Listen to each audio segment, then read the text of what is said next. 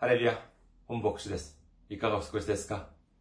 私は現在、日本群馬県にあります、伊香保中央教会と世界宣教群馬教会に仕えております。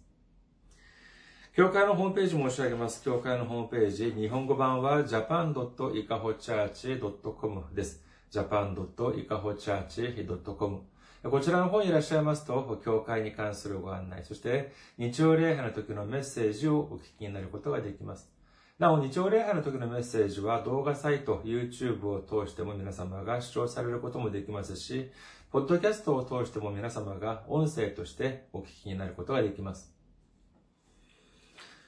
教会のメールアドレス申し上げます。教会のメールアドレスは、いかほチャーチアットマーク gmail.com です。いかほチャーチアットマーク gmail.com こちらの方にメールを送ってくださいますと、私がいつでも直接受け取ることができます。次に、先週も選挙支援としてご奉仕してくださった方々がいらっしゃいました。イー・スンヨンさん、ファン・ソクさん、キム・ジェウォンさん、ソ・スジンさん、キム・テフンさん、ソン・ヒョンスさんが選挙支援としてご奉仕してくださいました。ありがとうございます。本当に、えー大変なあ、今のような大変な中ですね、このように、えー選挙支援をしていただいて、本当に大きな励みになります。イエス様の驚くべき祝福と溢れんばかりの恵みが共におられますよう、お祈りいたします。選挙支援としてご奉仕してくださる方々のためにご案内いたします。まずは日本にある銀行です。群馬銀行です。支店番号190、口座番号1992256です。群馬銀行支店番号190、口座番号1992256です。次に韓国にいらっしゃる方々のためにご案内いたします。これは韓国にある銀行です。KB 国民銀行。口座番号は079-21-0736-251です。KB 国民銀行079-21-0736-251となっております。私どもの教会はまだ財政的に自立した状態ではありません。皆様のお祈りと宣教支援によって支えられております。皆様のたくさんのお祈り、ご関心、ご参加、ご奉仕、お待ちしております。今日の御言葉を見ています。今日の御言葉は、ローマ人の手紙3章3節から4節までの御言葉です。ローマ人の手紙3章3節から4節お読みいたします。ではどうですか？彼らのうちに不真実な者がいたなら、その不真実は神の真実を無にするのでしょうか？決してそんなことはありません。たとえすべての人が偽り者であるとしても、神は真実な方です。方であるとすべきです。それゆえ、あなたが告げるとき、あなたは正しくあられ、裁くとき、勝利を得られますと書いてある通りです。アメン。ハレルヤ。障害する方は、アメンと告白しましょう。アメン。今日は皆様と一緒に、ローマ人の手紙の公開第18番目の時間といたしまして、真実なる神の言葉というテーマで恵みを分かち合いたいと思います。今日の御言葉、もう一度見てみましょうか。ローマ人の手紙3章3節から4節までです。ではどうですか？彼らのうちに不真実な者がいたなら、その不真実は神の真実を無にするのでしょうか？決してそんなことはありません。たとえすべての人が偽り者であるとしても、神は真実な方であるとすべきです。それゆえ、あなたが告げるとき、あなたは正しくあられ、裁くとき、勝利を得られますと書いてある通りです。まあ、いつもそうですから、ありますけど、まあ、なかなか、まあ、結構難しい言葉であります。が、さあ、今日はですね、この御言葉を理解しやすくするためにですね、まずは、信じる心、信仰というのを、二つの側面から見てみることにいたします。まず第一は、相手の信仰であり、二番目は、自分の信仰、私の信仰というふうにして見てみたいと思います。さあ、まずはじめは、にはですね、じゃあ、はじめには、じゃあ、はじめは、相手の信仰について見てみることにいたしましょう。たくさんの人々は、神様の御言葉には力があるというふうに言います。第二ティモテの手紙3章16から17。聖書はすべて神の霊感によるもので、教えと戒めと強制と義の訓練のために有益です。神の人がすべての良い働きにふさわしく十分に整えられたものとなるためです。ヘブル人の手紙4章12節から13節神の言葉は生きていて力があり、両両刃の剣よりも鋭く、魂と霊、関節と骨髄を分けるまで差し貫き、心の思いや計りごとを見分けることができます。神の見前に現れない被造物はありません。神の目には全てが裸であり、さらけ出されています。この神に対して私たちは申し開きをするのです。この私たちが持っているこの神様の御言葉、聖書というのは一般の本のようにですね、人間の考えで書かれた本とは明らかに違います。この神様の御言葉というのは、まあ、もちろん、人間の手によって書かれたものではありますが、だからといって人間の考えで書かれたものではなく、神様の霊感、神様の考えで書かれた本であるということを信じる皆様であることをお祈りいたします。この神様の考えによって書かれた御言葉には力があります。その能力があるのであります。この御言葉が私たちの心の中に植え付けられることによって、私たちの心の深いところから変化が起こるのであります。私の、私たちの心が変化します。私たちの考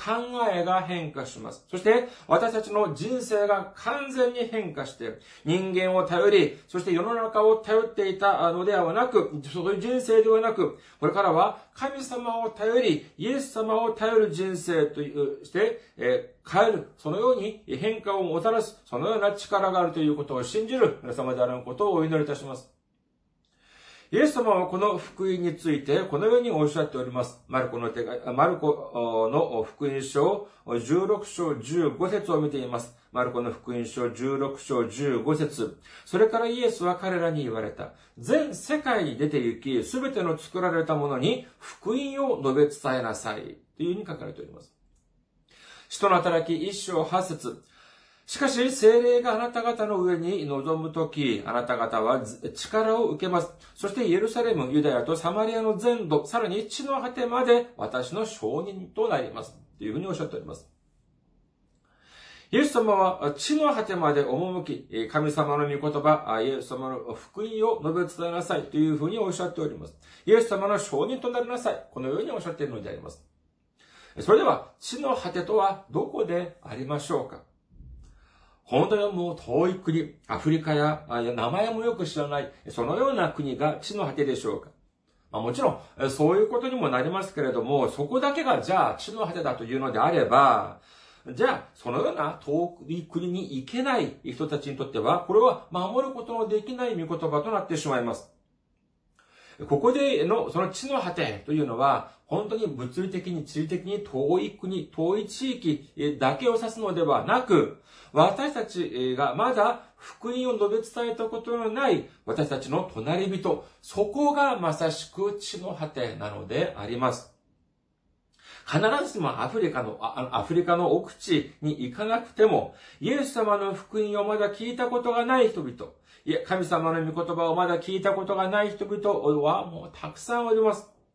私たちが手を伸ばせば届くところ、そこが、そこに神様の御言葉を伝え、イエス様の十字架を述べ伝えることができる私たちでありますことを、私たちであらんことをお祈りいたします。さあ、イエス様、聖書を見てみると、さあ、イエス様を述べ伝えなさいと言ったのでありますから、じゃあ、あまだ私たちの周りに、その福音を知らない人々に、まあ、その述べ伝えようとしました。メッセージを伝えようとしました。もちろんですね、私たちがメッセージを伝えたり、聖書、イエス様を伝えたり、伝えたりですね、本当に長い間の干ば、長い間干ばつによって乾いてしまった土地の上にですね、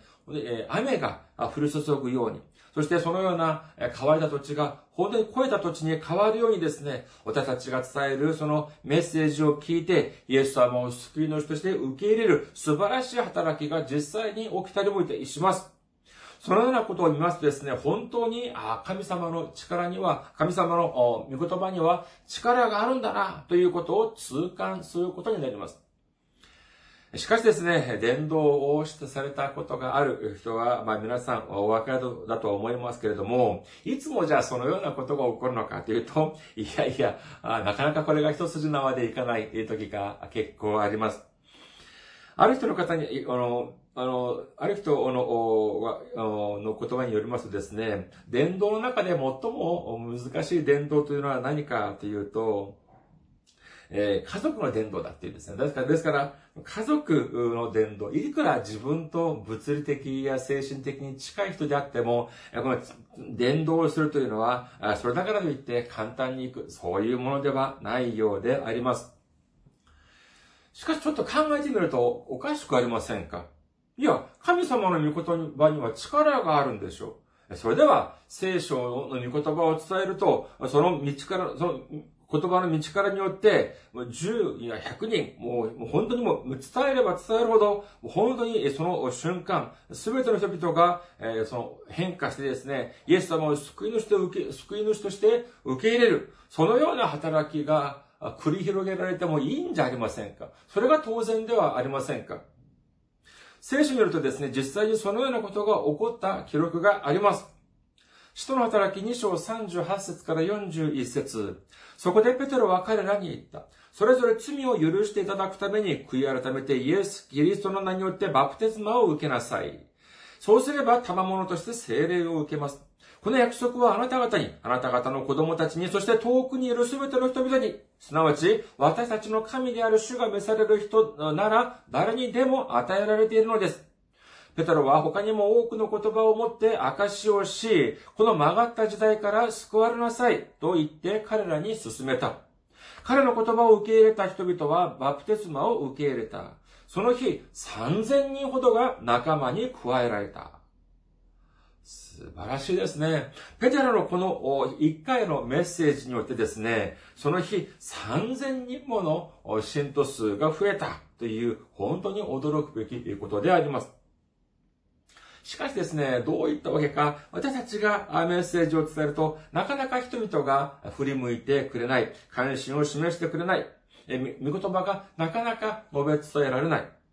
その理由はじゃあ何でありましょうか？その人があまりにも頑固だからですか？悪魔サタンが妨げるからですか？あるいは神様の御言葉に力がないからですか？私がですね、以前、韓国にのある食堂に行った時にですね、そのある食堂には、ある、その壁にですね、大きな文字で、このように書かれていました。なんて書かれていたかというと、お客様がしょっぱいというのであれば、それはしょっぱいんだ。という言葉、内容でありました。日本語訳すと、まあ、しっくりこないんでありますけど、まあ、大体内容はそのような感じです。えー、まあ、簡単も、まあ、明瞭なんですけれども、お客様がしょっぱいというと、その店側がしょっぱくないと考えていても、その、本当はじゃそれをしょっぱいとして認められるべきだ。このように言っているのであります。これは、まあ、簡単にも何が何かというと、それは、その、店本位ではなく、お客様本位であるべきだということ、メッセということなのであります。つまり、いくら美味しく作っても、それがお客様に美味しいと認められないのでない、認められないのであれば、何の意味もないというのでありましょう。このような例というのは、まあ、いくらでもあります。私はですね、まあ、韓国にいた時には日本語を教えたりもしましたけれども、まあ、状況が、あまり景気が、日本語の、その、学校の景気が、日本語の塾の景気があまり良くない時、先生たちの反応は大体まあ二つに分かれます。ある先生はですね、その学生数が減った、その理由を学生のせいにしたり、環境のせいにしたりします。最近の学生は勉強あまりしない。または、え最近の学生は自分の授業になかなかついてこれない。だから生徒数が少ないんだっていうふうに言うのであります。あるいは日韓関係があまり良くない。だから学生数が少ない。そういうふうに言う先生もいらっしゃいます。こういうふうに言うとですね、その理由は、じゃあ自分の落ち度、自分のせいは、にするものは何もないというのであります。一方でじゃあ他の先生方はどうかというと、その原因を自分の中で探そうとします。ですから、じゃあ自分がその授業をどういうふうに変えるべきかとか、じゃあ教材をどういうふうに変えるべきか、このように研究するのであります。もし、環境のせい、学生のせいにしてしまうのであれば、その先生本人はか何も変わるものがありません。自分はうまくやってるんだっていうふうに思っているのでありますから、結局自分は何の変化もない、何の発展もしないのであります。一方で何かがうまくいかないとき、その原因を自分の中から探そうとする人であれば、自分にとっての改善する点を模索することになります。こういうふうにするとですね、後には驚くべき発展を成し遂げる、驚くべき進歩を成し遂げる、そのような姿を多々見てきました。私たちが神様を述べ伝え、イエス様を述べ伝えても、そのメッセージがなかなか伝えられない。そのような時はその原因を相手のせいにするとしたり、まあ、あるいは神様のせいにする。いや、そういう風にしてしまえば、何の、それは、えー、結果も得られるの、得られないくなってしまうのであります。神様の御言葉に力がないからでしょうか？いいえ、違います。そうではなく、むしろ私たち自身の中に改善すべき点は何かを考えなければ何の進歩もないのであります。それでは、神様の御言葉には力があるにもかかわらず、どうして私たちが伝道しても、なかなか結果が得られないのでありましょうか？こういう場合はですね、だまあ、大抵、原因は一つである場合が多いです。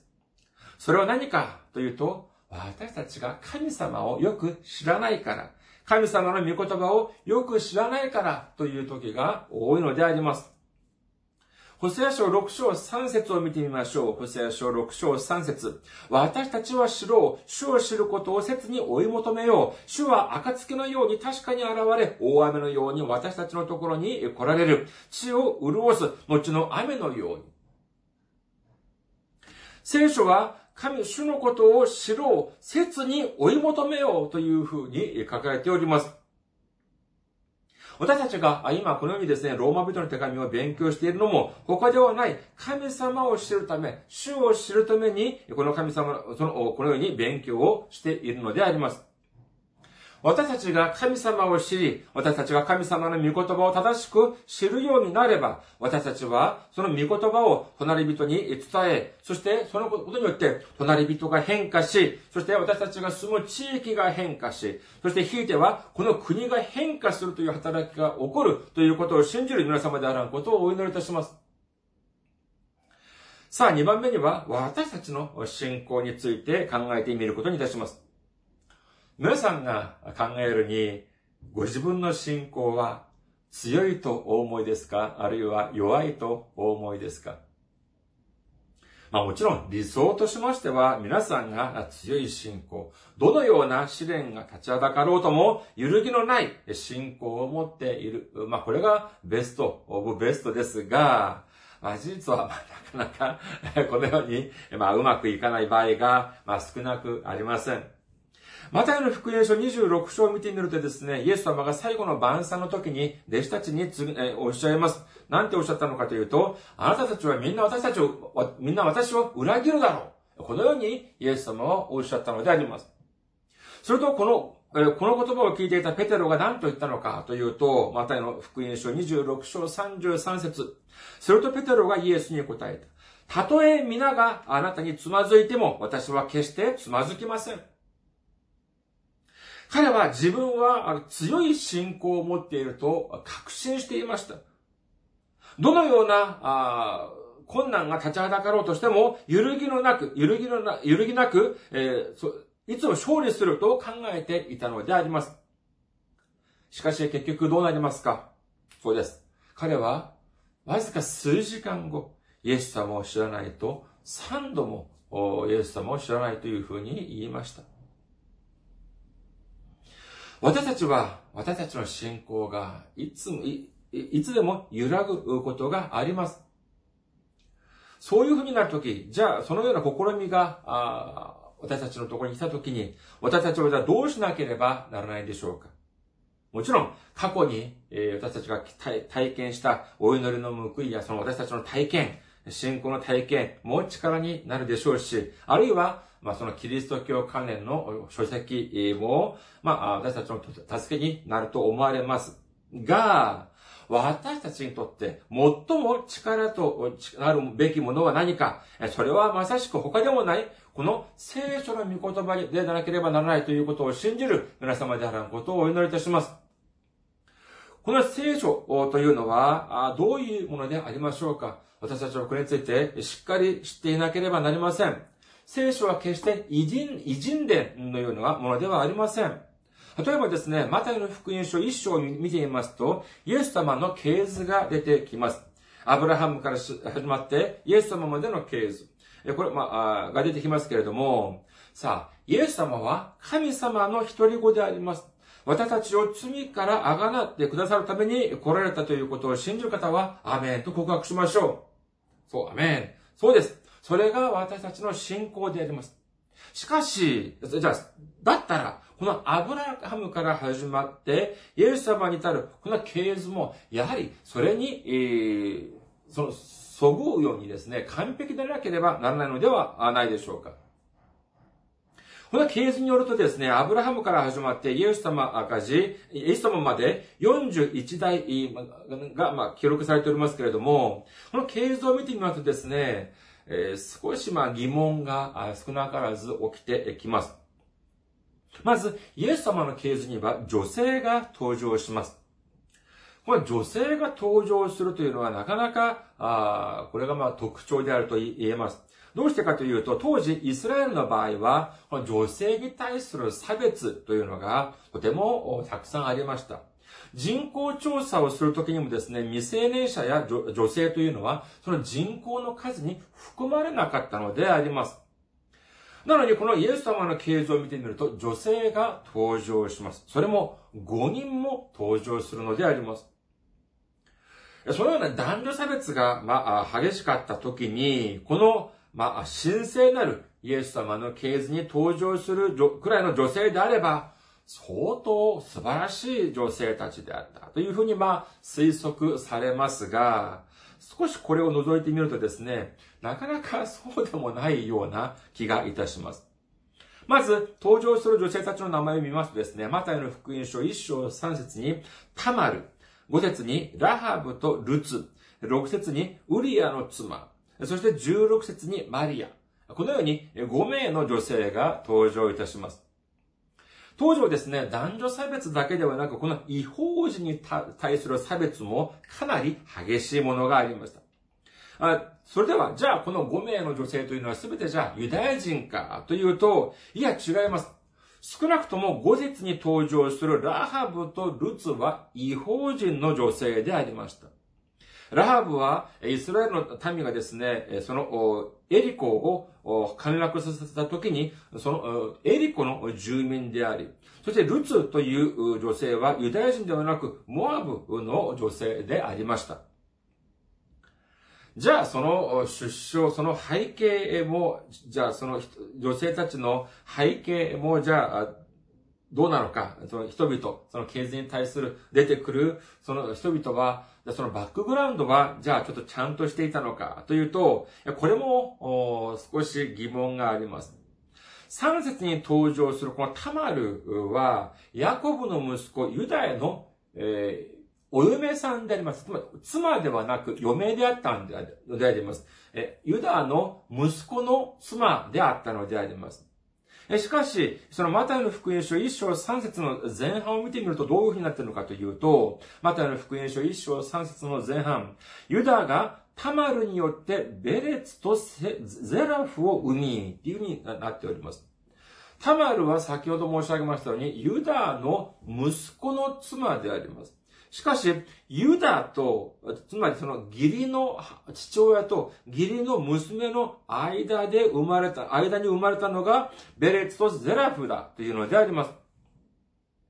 創世記38節、創世記38章を見てみますと、まあ、時間の関係上、まあ、詳しい内容は省きますけれども、この義理の父親であるユダや、ユダと、その義理の娘であるタマルの間に生まれたのはこの双子でありました。だからといって、まあ、性犯罪があったのではありませんけれども、しかし、まあ、自然な関係ではありません。そして6節に登場するウリアの妻というのは誰かというと、これはダビデ王が自分の中心、自分の、えー、本当に、えー、その、部下の、その、ウリアから奪ったバテシェバでありました。ダビデの王位は、その王座というのは、この正しくない方法によって、得られた、その妻であるパテシュバの間で生まれた息子、ソロモンによって継がれていきます。このようにですね、少し、まあ、見てみた、見ましたけれども、どうですか？皆様が考えるには、全知全能の神様の一人子であるイエス様の系図として、それに、まあ、見合っている、というふうに思われますか？あるいは、少し、えまあ、問題があるというふうに思われますか？ま、正直申し上げますと、まあ、完璧とは言い難いのではないかというふうに思われます。そうでしょう。神様の一人子であり、私たちの救い主であるイエス様の啓示であれば、まあ女性が登場するといえども全てが完璧なユダヤ人であったり、そしてそこには少しも不自然な点や、まあそういう部分がなく、完璧なる夫婦によって生まれた、そのような子孫によって、えー、成り立っている、そのような系図が望ましいのではないでしょうか。にもかかわらず、このように、ま、あ言い方によれば、少なからず問題がある。そのようなケースが聖書には書かれています。これは私たちに何を示してくださっているのでしょうか？少し話題を変えてみますとですね、えー、韓国には朝鮮王朝実録という本があります。これは何かというとですね、朝鮮時代というのがありますけれども、これは、ここには27代の王がいました。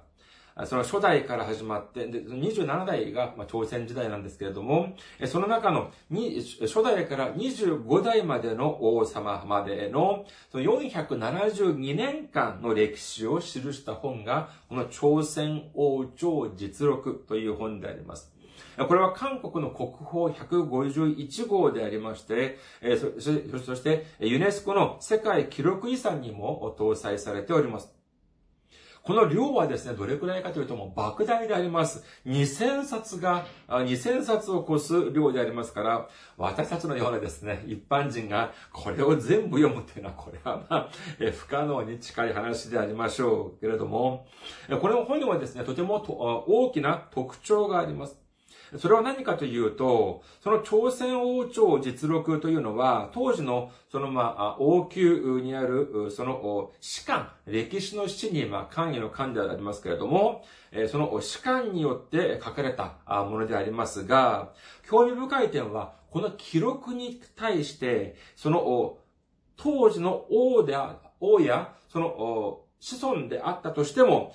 決してこの中身を見ることが許されなかったということなのであります。こういうふうになってくると、いくら王であろうとしても、その、まあ、勝手にですね、その記録を、えー、その、まあ、その、削除したりとか、あるいは変えたりとか、そういうことができないというのでありました。当時、まあ、朝鮮時代を見てみますと、まあ、同じ王だとしてもですね、まあ、ある王は権力が強い、強かったり、大きな権力を持っていたり、あるいは、まあ、王であっても、それほど権力は強くなかったり、そういう時もありましたけれども、その強い権力を持っていた王の中では、朝鮮時代第3代王であるテジョン王、だというふうに言うことができます。このテジョンという王様は本当に朝鮮時代の中でもかなりの強い権力を持っていました。このテジョンはですね、初代王のテジョの息子でありましたけれども、まあ、その、長男でなかったためにですね、まあ、王位が、黙っていても自分に、の順に回ってくる、そういうふうにはいかなかったのであります。だからどうしたのかというと、この王位を、まあ、その奪うためにですね、いろんなことをしたり、そしてたくさんの人を犠牲にしたりもしました。で、この王についてとても興味深い記録が残っております。この、おその、朝鮮王朝実録の中に見ていますとですね、次のような記録があります。まあ、短い記録でありますけれども、どのような記録かというと、えー、自ら弓矢を持って馬を走らせ、鹿を撃とうとした時に、馬から落ちて、馬が暴れて、馬から落ちてしまったが、怪我は負わなかった。周りを、周りを見て、えー、曰く、士官に知られないようにせよ、と言った。このような内容であります。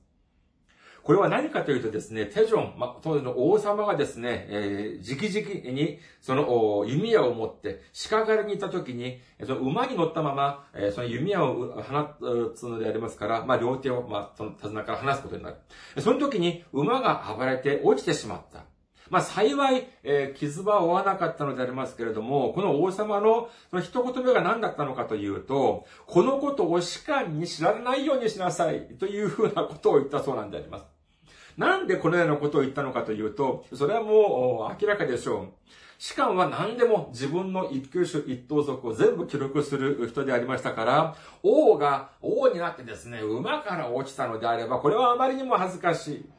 この事実を士官に知らないようにしなさい。こういうふうに言ったのであります。しかし、とても残念と言いましょうか。なんて言いましょうか。これをですね、目ざとく、士官がこれをしてですね、王が馬から落ちたということを記録してしまったのであります。